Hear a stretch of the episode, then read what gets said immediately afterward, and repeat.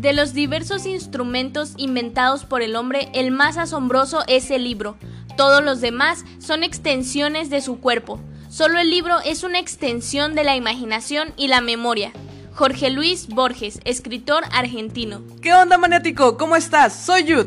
Y yo soy Alex. Bienvenido a Maniáticos Intelectuales. En este episodio hablaremos de genus, palabra de latín que significa género. Así es, maniático. Hoy hablaremos de géneros literarios, subgéneros y escritores. Todo esto y más a continuación. Gracias por estar aquí. Esperamos que te diviertas. Tripulación Armar Toboganes, crosscheck. ¿Qué onda, maniático? ¿Qué estás leyendo esta semana? Nosotras estamos leyendo Nacidos para Correr de Christopher McDougall. Así es, maniático. Es el libro preferido de Jude y es la primera vez que yo lo leo. Te cuento que lo escribió un maratonista que conoció a Caballo Blanco, que es un ultramaratonista que vive en las Barrancas del Cobre en el estado de Chihuahua. El hermoso estado del que soy yo.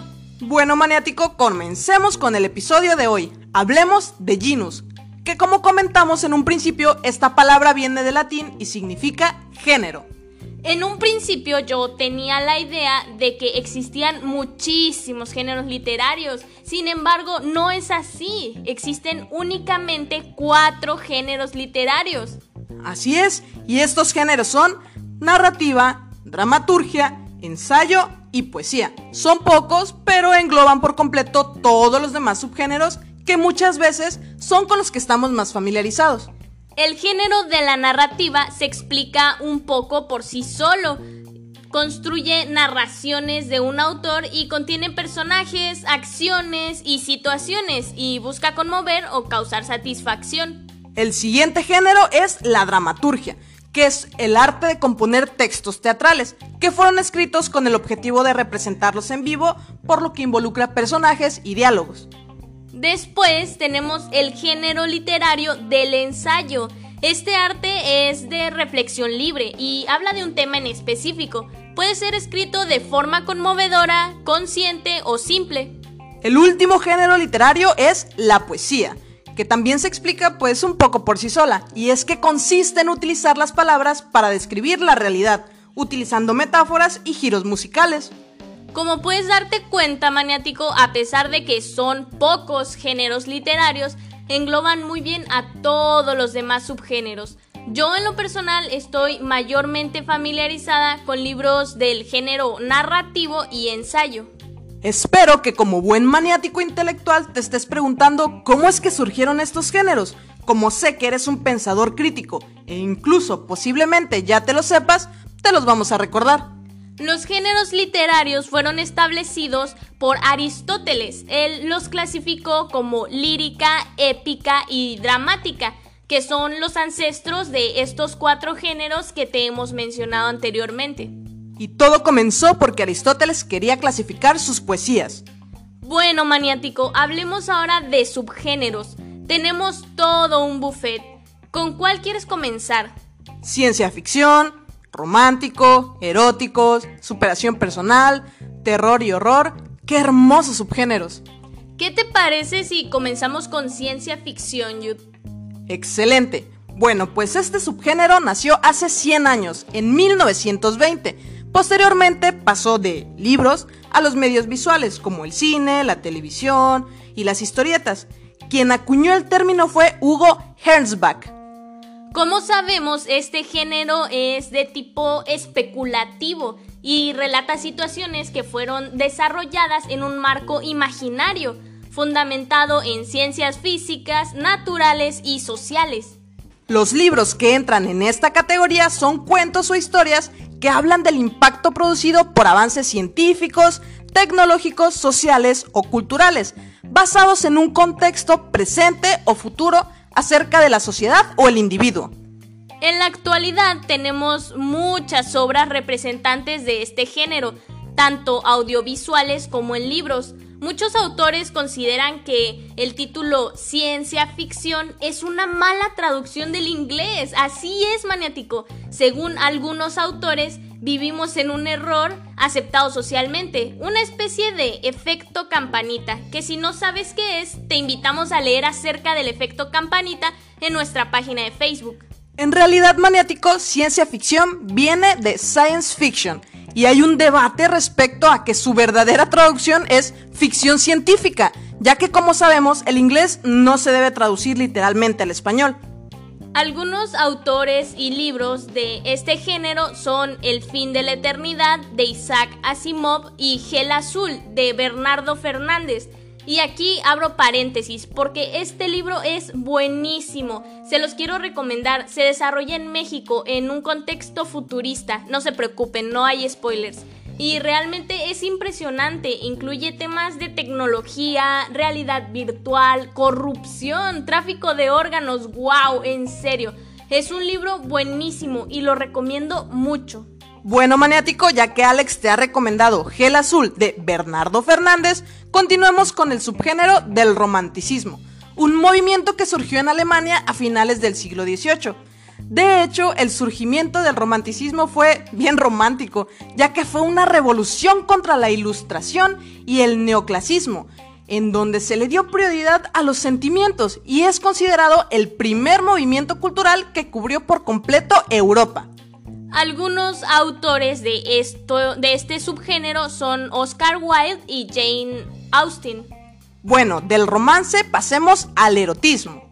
Lo sé, fue muy poco de romance maniático, así como tu amor y el de ella. Mejor pasemos a algo más erótico.